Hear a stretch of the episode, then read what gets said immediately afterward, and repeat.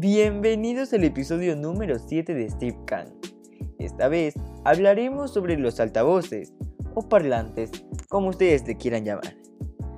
Una vez más, primero sabremos qué es un altavoz, así que iniciemos con esta aventura.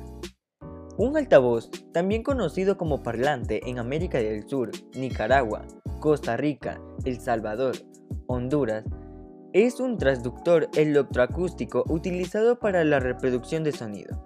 Uno o varios altavoces pueden formar una pantalla acústica. La transducción sigue un doble procedimiento, eléctrico, mecánico, acústico. En la primera etapa convierte las ondas eléctricas en energía mecánica y en la segunda convierte la energía mecánica en ondas de frecuencia acústica.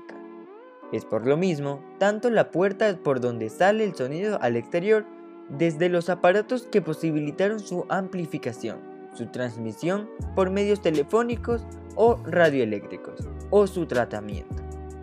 El sonido se transmite mediante ondas sonoras, en este caso a través del aire.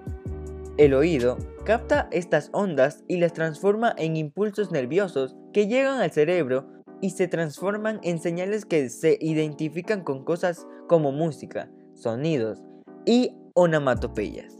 Si se dispone de una grabación de voz, de música en soporte magnético o digital, o si se recibe estas señales por radio, se dispondrá a la salida del aparato de señales eléctricas que deben ser convertidas en sonidos. Para ello, se utiliza el altavoz. Ahora, les contaré un poco de la historia del altavoz. Johann Philipp Reis instaló un altavoz eléctrico en su teléfono en 1861. Fue capaz de reproducir tonos claros, pero también podía reproducir el habla amortiguada después de algunas revisiones. Alexander Graham Bell patentó su primer altavoz eléctrico, capaz de reproducir el habla inteligente, como parte de su teléfono en 1876, que fue seguido en 1877 por una versión mejorada de Ernst Siemens. Ahora veremos los tipos de altavoces. Son algunos, así que atentos. Existen muchos tipos más, pero estos son los más comunes y usados. Altavoz dinámico o altavoz de bobina móvil.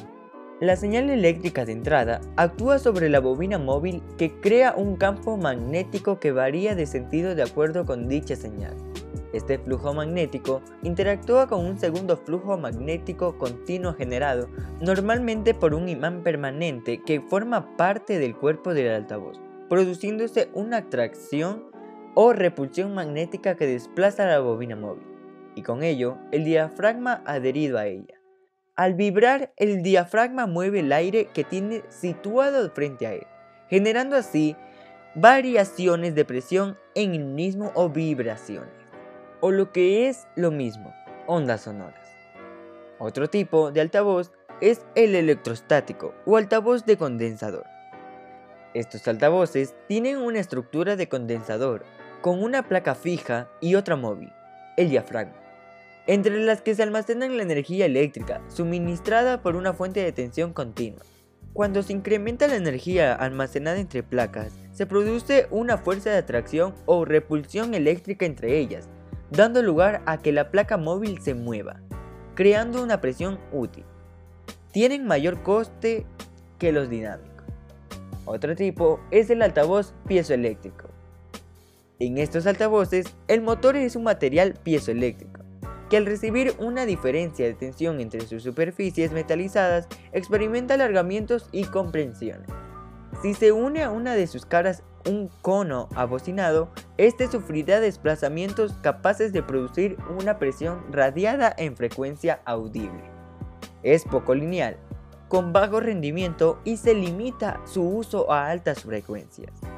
Se aplica en relojes, teléfonos móviles, cámaras fotográficas y de video, juguetes, impresoras, microondas, vehículos, etc. Otro tipo de altavoz es el de cinta, el altavoz de cinta tiene un funcionamiento similar al altavoz dinámico, pero con diferentes notables. La más obvia, en lugar de bobina, el núcleo es una cinta corrugada. Hay otro altavoz de panel o altavoz de modos distribuidos. Sus propiedades eléctricas, mecánicas y acústicas difieren drásticamente de los altavoces convencionales, ya que usan el principio de distribución óptima de los modos de vibración de una lámina rígida delgada que han sido excitados por un pequeño transductor en un punto de panel. De este modo, se consigue radiar un amplio margen de frecuencias de todas direcciones con un nivel de presión considerable y una distorsión muy baja. Hay otro altavoz llamado pantalla infinita. Es un sistema de colación para altavoces dinámicos que consiste en integrar el altavoz en una gran superficie plana, por ejemplo, una pared, con un agujero circular en el centro, donde va alojado el cono del altavoz. Altavoz con reflector de bajos. Es un sistema de construcción de altavoces para mejorar la respuesta en bajas frecuencias. En una de las paredes de la caja se abre una puerta y todos los parámetros que afectan al volumen interno de la caja están previstos para que el aire en el interior del tubo resuene en una baja frecuencia determinada. Existe el radiante auxiliar de graves. Como el reflector de bajos su finalidad es proporcionar un refuerzo de graves, en lugar de un simple orificio en forma de tubo convencional. Este tubo se pliega en forma de laberinto.